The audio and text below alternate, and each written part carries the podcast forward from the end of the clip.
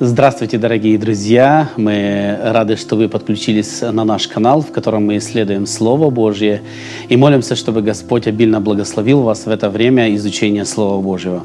Вместе с нами сегодня в студии преподаватель Заокского университета и доктор богословия Юрий Друми. И в начале, перед тем, как мы будем исследовать Слово Божье, я приглашаю, чтобы мы вместе с вами помолились. Господь и Бог наш, мы благодарим Тебя за милость и любовь Твою, которую Ты проявляешь к нам. Господи, за Слово Твое, которое Ты оставил, которое научит и сегодня, Господи, нас, живущих в современном мире. Мы просим особенно тех людей, которые сегодня ищут Тебя, Ты Духом Святым, Господи, коснись их сердец. Также благослови нас, Господи, здесь в студии. И мы славим Тебя, единого Отца, Сына и Духа Святого. Аминь.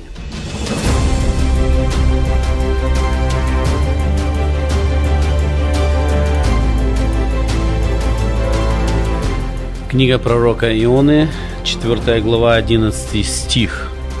«Мне ли не пожалеть Ниневии, города великого, в котором более 120 тысяч человек, не умеющие отличить правой руки от левой, и множество скота?» Сегодняшняя тема обращает наше внимание на пророку Иона. Это довольно-таки интересная личность, которая записана в Ветхом Завете. Э, с одной стороны, Господь призывает его на какую-то миссию – но удивительно, этот пророк убегает, убегает от Бога. И вот этот беспокойный пророк, он не находит в себе покоя. Но в этой истории давай вместе с тобой мы посмотрим, как Бог себя ведет именно с с Ионой, что он делает, как он его ведет, как он его воспитывает постепенно.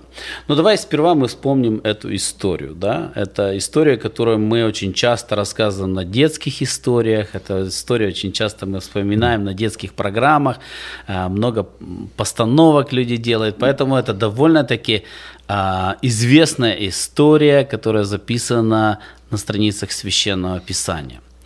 Итак, Господь вначале призывает пророка Иону, чтобы он и шел и проповедовал в город Ниневию. Да, это фактически первый и второй стихи этой книги. И вот буквально э, здесь написано «Встань, иди в Ниневию, город великий, и проповедуй в нем, ибо злодеяния его дошли до меня». Это очень крупный город по тем временам, это столица Сирийского царства. И мы видим, что пророки Божьи э, направлялись не только к избранному народу, к иудеям там, или десяти коленам Израильского царства, но направлялись и к другим царям, нациям и народам. И вот здесь такое начало, и вообще эта книга, нужно сказать, жемчужина угу. в божественном откровении, потому что, ну, по разным причинам. Одна из причин, что э, так мало текста, то есть... Э, ну, четыре ну, главы. Всего. Просто как, как вот четыре крупинки, но такие глубокие смыслы зашифрованы э, на этих вот страницах. И если не знать продолжение, то так вот, прочитав такое вступление, ну, ты ожидаешь, что пророк встанет и пойдет и сделает, потому что так много уже в Библии было написано о том, что Бог есть Бог всемогущий, что э, Ему служат э, не только народы, а поклоняются звезды, луна и солнце и вообще все мироздание, а тут какой-то пророк. Услышав глаз Господень, безошибочно понимая, что это Бог, а не кто-то другой, обращается к нему, встает, чтобы бежать Фарсис. Значит, ему говорится «иди», а он бежит. Ему говорится «иди в одну сторону», а он бежит прямо в противоположную сторону, причем очень далеко. А бежать от кого? От лица Господня. И пришел в Иопию и нашел корабль, отправлявшийся в Фарсис. Отдал плату за провоз – и пошел и вошел в него, а, чтобы плыть с ними фарсис от лица Господа. Но Господь воздвиг на море крепкий ветер, и сделалась на море великая буря, и корабль готов был разбиться. И устрашились корабельщики, и взывали каждый к своему Богу, и стали бросать э, в море кладь с корабля, чтобы облегчить его от нее. Иона же спустился во внутренность корабля, лег и крепко заснул. И пришел к нему начальник корабля и сказал ему, «Что ты спишь? Встань, возови к Богу твоему. Может быть, Бог вспомнит о нас, и мы не погибнем». И сказали друг другу, «Пойдем бросим жребий, чтобы узнать, за кого постигает нас эта беда». И бросили жребий, и пал жребий на Иону. Тогда сказали ему, «Скажи нам, за кого постигла нас эта беда? Какое такое занятие? Откуда идешь ты? Где твоя страна и из какого ты народа? И он сказал им, я еврей, чту Господа Бога небес, сотворившего море и сушу. И устрашились люди страхом великим и сказали ему, для чего ты это сделал? Ибо узнали эти люди, что он бежит от лица Господня, так как он сам объявил им. И сказали ему, что сделает что сделать нам с тобою, чтобы море утихло для нас, ибо море не переставало волноваться. Тогда он сказал им, возьмите меня и бросьте меня в море, и море утихнет для вас. Ибо я знаю, что ради меня постигла вас эта великая буря. Но эти люди начали усиленно грести, чтобы пристать к земле, но не могли, потому что море все продолжало бушевать против них. Тогда возвали они к Господу и сказали, «Молим Тебя, Господи, да не погибнем за душу человека сего, и да не вменишь нам кровь невинную, ибо Ты, Господи, соделал что угодно Тебе». И взяли Иону, и бросили его в море, и утихло море от ярости своей, и устрашились эти люди – Господа великим страхом и принесли Господу жертву и дали обеты. Эта история здесь э, очень уникальна, потому что действительно Господь ведет своего пророка через определенные трудности и переживания, но несколько моментов мы должны с тобой э, вспомнить. Во-первых, Господь посылает э, Иону к врагам. Ассирия – это был огромный враг народа Божьего. Израильский народ, он страдал от него, от него очень много. Они набегали, они разрушали, убивали. И вот для пророка Иона это было очень тяжело сделать. Пойти к врагам и проповедовать. Но что он делает? Он покупает билет просто ровно в противоположную сторону и в самую дальнюю точку, которая была известна тому миру, скажем так. Это приблизительно, если в Испанию, если кто знает географически, то он ровно в противоположную сторону по морю, чем можно дальше отплыть. И он, как ты сказал, он убегает от Бога. Тут везде четко и ясно написано, что он просто бежит от лица Господа. И Здесь Господь демонстрирует, что ты убежать от Бога что? Не можешь. Ты не можешь нигде спрятаться. И мы видим, что хотя он должен был проповедовать Ниневии, Бог его заставляет здесь проповедовать. А ты кому служишь? Да, здесь, здесь конечно, ну, всегда, когда э, открывается эта книга, но невозможно сдержать улыбку на лице. Потому что э, определенная, знаете, как мультипликация, что ли. То есть так все э, изящно, так все эм, деликатно вот, э, подано в этом рассказе. И какая-то ирония на каждой странице, в каждой строчке какая-то ирония. И, конечно, если так ну, посерьезнее посмотреть, то мы увидим, что ну, несколько таких важнейших тем. Во-первых, пророческое призвание. Угу. Мы понимаем, что быть пророком – это не прогулка в парке. И то, что Иона так реагирует, хотя дальше в четвертой главе нам дается объяснение от самого Ионы, то есть он сам говорит, почему он бежал. Он говорит, «О Господи, не это ли говорил я, когда еще был в стране моей?» Потому я и побежал Фарсис, ибо знал, что ты, Бог, благий, милосердный, долготерпеливый, многомилостивый и сожалеешь о бедствии. Ныне, Господи, возьми душу мою от меня, ибо лучше мне умереть, нежели жить. Угу. То есть вот так он объясняет свое бегство, еще к этому стоило бы вернуться. Но в целом, если посмотреть на призвание пророка, что значит быть пророком, то мы понимаем, это, это жизнь и смерть. И пойти к э, вот пойти в Ниневию – проповедовать им, зная о том, что это, это город наполнен злодеянием, и злодеяния эти дошли до Господа. Ох, я не знаю, у, у кого не дрогнет э, колено, чтобы сделать это. Если, э, Василий, вот я еще такой факт приведу. Э, я помню, однажды мне довелось быть в э, Британском музее. Угу. И там очень многие экспонаты как раз-таки из Ассирийского царства демонстрируются, огромные барельефы, например, взятие города Лахиса на юге э, Израиля, или вот сцены э, уничтожения или же э, убиения людей, воинов, рабов э, ассирийцами – то там просто страшно. Вот смотришь на, на, вот, на сцены насилия и жестокости, ассирийцы именно этим отличались. Или если посмотреть на огромных львов, да, которые тоже олицетворяли богов, их, стоявшие у входа в ворота города, огромные гранитные такие многотонные э, изваяния.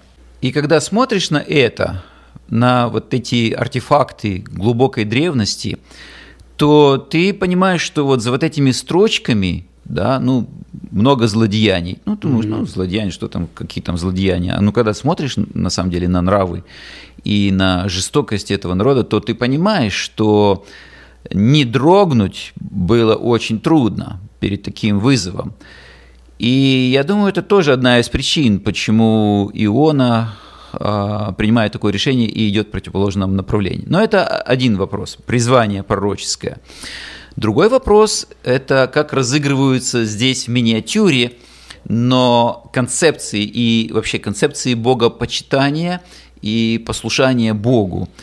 А, с одной стороны, язычники очень богобоязненны, вот как они здесь на корабельчике, по крайней mm-hmm. мере. То есть они, им даже в голову не, не могло прийти такое, чтобы он идти, выступил против и, своего бога. И, ну, чтобы им сначала, чтобы им не повиноваться своим богам. Они очень щепетильны, они очень внимательны. И было поверье такое вот в этом рассказе, в этой книге, в других рассказах древности. Мы встречаем такое поверье, что если корабль терпит э, крушение, то ищите причину на корабле, бросайте жребий, переберите каждого, узнайте имя, судьбу или там, я не знаю, грехи, а, преступления каждого, и вы должны найти причину. В чем же причина? В ком причина? И, как правило, если находили и останавливали свой взгляд на ком-то, бросали этого человека в море безжалостно. И вот здесь тоже вполне такая, ну, такая же ситуация разыгрывается. То есть, я что хочу сказать, что э, язычники на корабле, очень почтительны по отношению к своим богам. И когда узнают от Ионы, как он поступил по отношению к своему богу, они в недоумении. То есть как? А, так вот в чем дело. Вместо того, чтобы повиноваться своему богу, ты восстал против него. И он не оправдывается, он говорит, да, действительно так произошло, я признаю это. И когда они э, э вместо того, чтобы послушаться его совета и выбросить его сразу в море, все-таки гребут и стараются пристать к берегу, и у них ничего не получается, они вынуждены все-таки вернуться к этому человеку, к причине их бедствия, и бросить его за борт. Ну, то, что мы видим здесь, очень интересно, что она, эта книга, она представляет язычников в каком-то очень положительном свете, в, в отличие от пророка Божьего. Именно это я хотел сказать. И вот когда они это делают, море успокаивается, то язычники молятся не своим богам, а молятся Богу Ионы. То есть, получается, они обратились. Но обратились не благодаря тому, что он им проповедовал, а благодаря тому, что они в постигшем их бедствии увидели руку mm-hmm. какого-то неведомого Бога и согласились с тем, что надо этому неведомому Богу помолиться и принести жертву, что они, собственно, и сделали.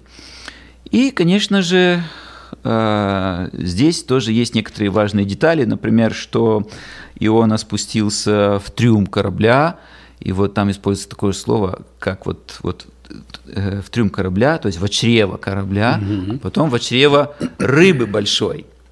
И, и там он пытался уйти от Бога, и здесь, значит, он, ну, его рыба поглотила, и он там в чреве рыбы крупной, и оказался во глубине морской, в пучине морской. И вот оттуда мы слышим молитву. Он начинает молиться Всевышнему Богу, обращается к Богу, который во святилище, и Господь смилостивился. Очень, конечно, большая такая молитва.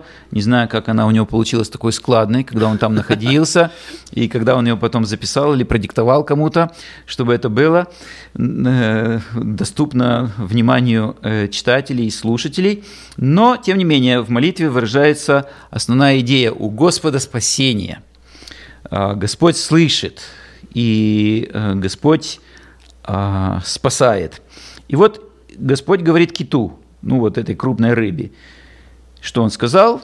Ну, что-то сказал такое, что рыба извергла Иону на сушу. И снова было слово Господнее к Ионе вторично. Третья глава уже. «Встань, иди в Ниневию, город великий, и проповедуй в ней, что я повелел тебе». И встал Иона, и пошел в Ниневию по слову Господню. Ниневия же, была город великий у Бога на три дня ходьбы. И начал Иона ходить по городу, сколько можно пройти в один день, и проповедовал, говоря, еще сорок дней, и Ниневия будет разрушена. Очень интересно, что проповедь Ионы была не высокоумной какой-то, не каким-то развернутым объяснением, чтобы он там какие-то пророчества цитировал или что-то там напоминал из заповедей. Очень короткая весть. Вот как э, в оркестре, значит, э, есть там, например, какой-то мотив или какой-то ритм, один и тот же, который как э, э, ну, прием такой есть, который повторяется mm-hmm. на протяжении всего произведения, вот, так и здесь. 40 дней и, и, и Ниневия будет разрушена. 40 дней и Ниневия будет Интересно, разрушена. Да, Больше ничего. Да, я хотел здесь заметить, что вообще его весть не несла никакой надежды. Он говорил, что будет разрушено и все. Хотя Бог желал покаяния, но он говорил только о разрушении, о том, что все погибнет. Да, э, это уже люди должны были догадываться, что им предпринимать. Потому что когда идет угроза, то э, не то, что люди сидели и анализировали, ну раз угроза, ну в принципе уже ну никуда не денемся, он же говорит, что будет разрушено, значит будет разрушено. Они реагируют вполне адекватно, они фактически, ну что написано дальше, что и поверили, поверили ниневитяне Богу. И объявили пост и оделись во вретища от большого из них до малого. Это слово дошло до царя Ниневии, и он встал с престола своего и снял с себя царское облачение свое, и оделся во вретище, и сел на пепле, и повелел провозгласить и сказать в Ниневии от имени царя и вельмож его, чтобы ни люди, ни скот, ни волы, ни овцы ничего не ели, не ходили на пастбище и воды не пили, и чтобы покрыты были вретищем люди и скот,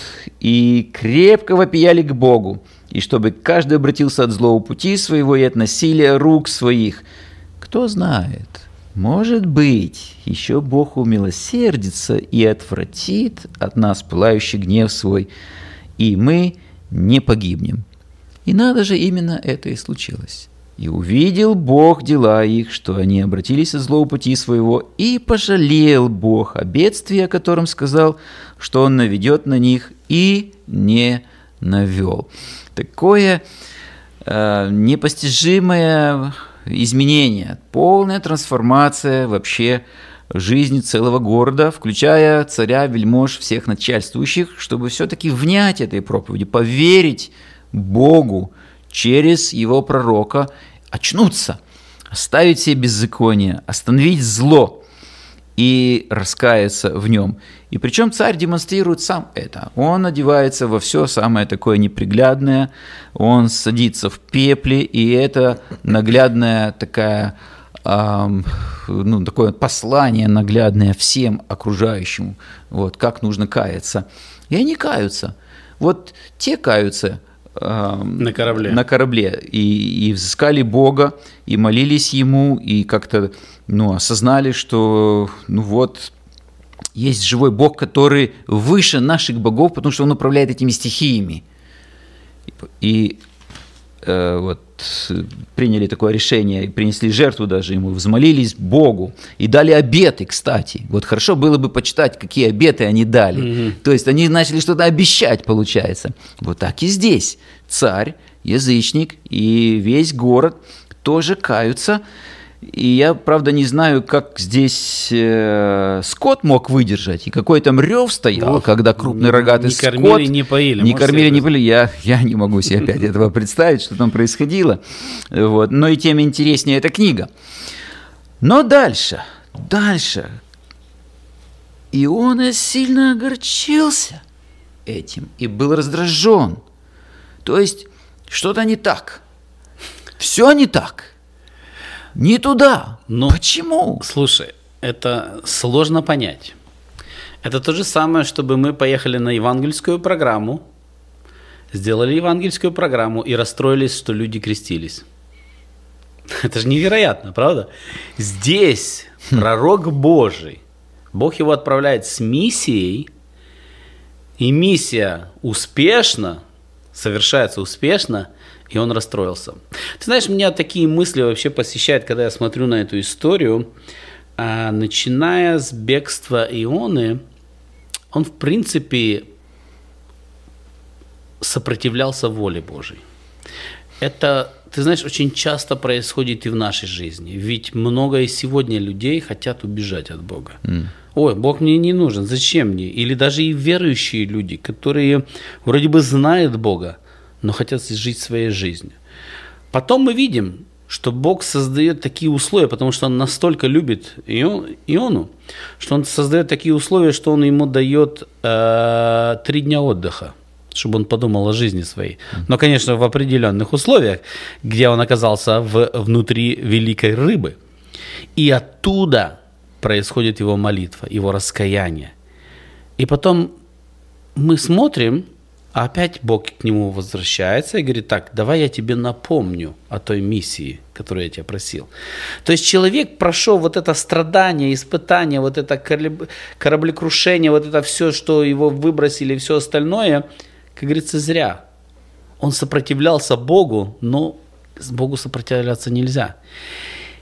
И вроде бы казалось бы, да, и он уже все должен был понять. Должен был понять о милости, любви Божией, потому что Бог проявил эту милость к нему. И тут он идет, проповедует Ниневии. Mm. И я уверен, что он не с такой охотой это делал, не с, таки, не с такой харизмой проповедовал, а проповедовал так только, чтобы они услышали эту весть. И тут происходит чудо, потому что Божья любовь, она не имеет границ. И каются, кается не то, что там 10-20 человек, там весь город кается. Мы даже не знаем количество людей, которые проживало. Здесь указано только тех, которые не знали отличить левой руки от правой руки. Это возможно, что это говорится только о детях, потому что дети не знают, какая левая и правая. Ну, не знаю, так есть такие теории. То есть там были миллионы людей, скорее всего. Много людей. И мы видим, что он расстроился. И как его Бог дальше учит? Получается, что эта книга как э, два наложившиеся друг на друга плана спасения. Угу. Один план спасения, как возродить этих язычников, как их обратить к себе. Другой план спасения, у меня вот этот пророк, но он думает, что он спасен и правильно мыслит, но мне надо еще и им, с ним поработать. С ним поработать, им заняться. И вот такой нахлест происходит. Очень сложная картина на, э, вот в, в этой маленькой книге. И мы видим, как Бог и над одним работает, то есть над целым народом, городом, так и над другим, над одной личностью. И все это портрет невидимого Бога, какой Он. И если Он спасает одних, но, конечно, Он должен спасти и другого, и других, ну, в данном случае пророка Иону. И вот здесь такая молитва отчаявшегося пророка, «У Господи, не это ли говорил я, когда еще был в стране моей, потому я и побежал в Фарсис, ибо знал, что Ты, Бог, благий и милосердный, долготерпеливый милость, многомилостивый и сожалеешь о бедствии. То есть, получается, Это... я сожалею о том, что ты так добр. Это вот, вот честно говорю, вот как-то это парадоксально просто звучит. Вроде бы наоборот, это, это весть добрая, а тут он расстроился, что Бог благой, добрый и всепрощающийся.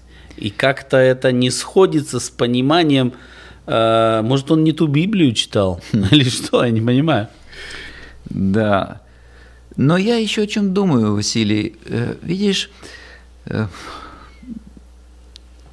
не является ли это иллюстрацией того, что происходит в нашем сознании, угу. когда разные импульсы и противоположные скажем, такие побуждения уживаются в одной голове. То есть, с одной стороны, мы вестники Бога, который бесконечно благ, но с другой стороны, видя грех разложения беззакония, в нас пылает гнев, и мы хотим, чтобы это поскорее закончилось, и чтобы Господь пожрал это огнем, угу. их даже. И как вот Иисус ученикам сказал, да вы не знаете, какого вы духа. То есть э, то, чего вы хотите, ну там огонь на самаритянское селение, это не то, для чего я вас позвал. И получается, что вот здесь разыгрывается такая драма. Иона, Бог, ниневитяне, но мы можем подумать о себе, о качестве нашей духовной жизни в плане того, как все-таки мы относимся к невыносимым, к грешным, к погрязших во зле и беззакониях людям. Хорошо, э, значит, что дальше происходит? Угу. Дальше «И сказал Господь в ответ на молитву, «Неужели это огорчило тебя так сильно?» Все, один вопрос. Хм. И вышел Иона из города, и сел с восточной стороны у города, и сделал себе там кущу, и сел под нею в тени, чтобы увидеть, что будет с городом. Получается, то есть думал, что ну, Он все-таки, все-таки надеялся, что Бог что, его уничтожит, правда? Что, да, может быть, они не до конца раскаялись или э, только сделали вид, а все равно вот я чувствую, что это так все на поверхности, но в глубине своей Господь ждет не дождется, чтобы разразиться гневом на этот город и поразить его. И произрастил Господь Бог растение, и оно поднялось над Ионой, чтобы над головой его была тень, и чтобы избавить его от огорчения его. Иона весьма обрадовался – этому растению. Вот. Выдох э, облегчения впервые на протяжении всей этой истории. Mm-hmm. И устроил Бог так, что на другой день при появлении зари червь подточил растение, и оно засохло. Когда же взошло солнце, навел Бог знойный восточный ветер, и солнце стало палить голову Ионы так, что он изнемог и просил себе смерти и сказал, лучше мне умереть, нежели жить. И сказал Бог Ионе, неужели так сильно огорчился ты за растение? Он сказал, очень огорчился, даже до смерти. Тогда сказал Господь, ты сожалеешь о растении, над которым ты не трудился и которого не растил, которое в одну ночь выросло и в одну же ночь и пропало – мне ли не пожалеть Ниневии, города великого, в котором более 120 тысяч человек, не умеющих отличить правой руки от левой, и множество скота. Вот я еще на одну деталь хочу обратить внимание, Василий. Э, когда Иона молится, вот в своей третьей молитве, здесь всего четыре молитвы угу. Ионы, он говорит, да, и ныне, Господи, возьми душу мою от меня, ибо лучше мне умереть, нежели жить. И Господь сказал, неужели это огорчило тебя так сильно? Значит, это, что это, что они раскаялись, огорчило тебя. Теперь Господь опять говорит, что а, ну, когда растение, значит, угу. засохло, и он огорчился. Он говорит, что а, так ли сильно огорчился ты за растение? Очень огорчился, даже до смерти. То есть опять вот эта линия выстраивается, угу. что ты огорчился, что все не так, как тебе хотелось. Одна горечь с городом, другая горечь с растением. Но, и вот теперь э, как притча, как, как вот развязка такая. А ты вообще сопоставь. Ты сопоставь вот это растение, которое создало тень для тебя.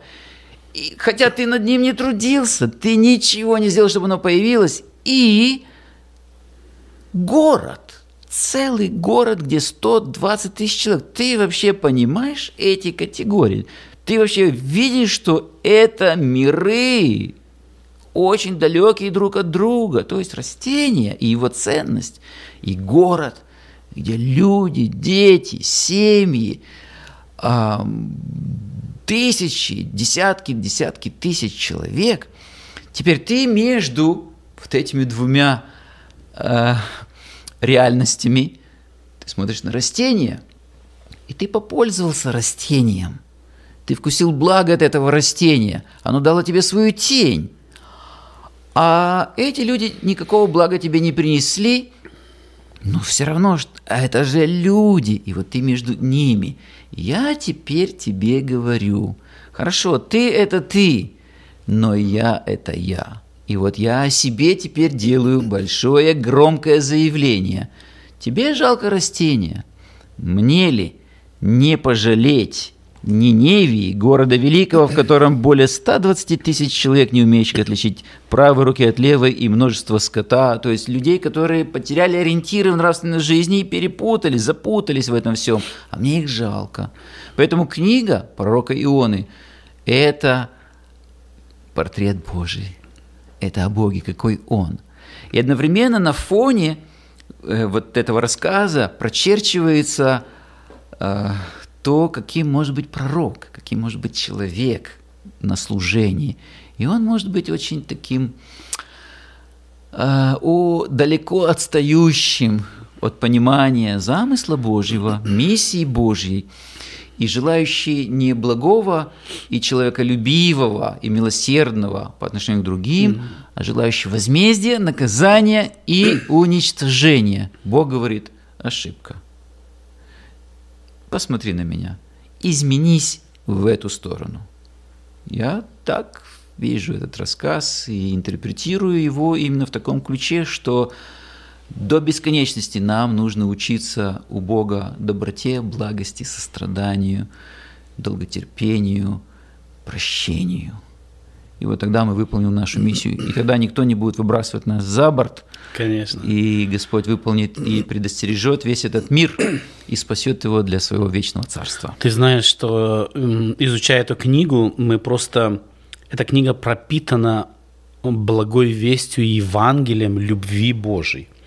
И ты как будто попал в Новый Завет, ты знаешь, когда ты читаешь эту книгу, потому что она просто пропитана вот этой любовью. Действительно, здесь говорится, что как Господь возлюбил весь мир. Не только какую-то одну нацию, как многие люди думают, не только какой-то один народ, а всех. Да. И даже этих ассирийцев, которые были жестокие люди, Бог своего пророка, он просто учит и хочет показать ему, что они тоже люди – Потому что они смотрели на окружающие люди э, как э, люди второго сорта, которые недостойны спасения.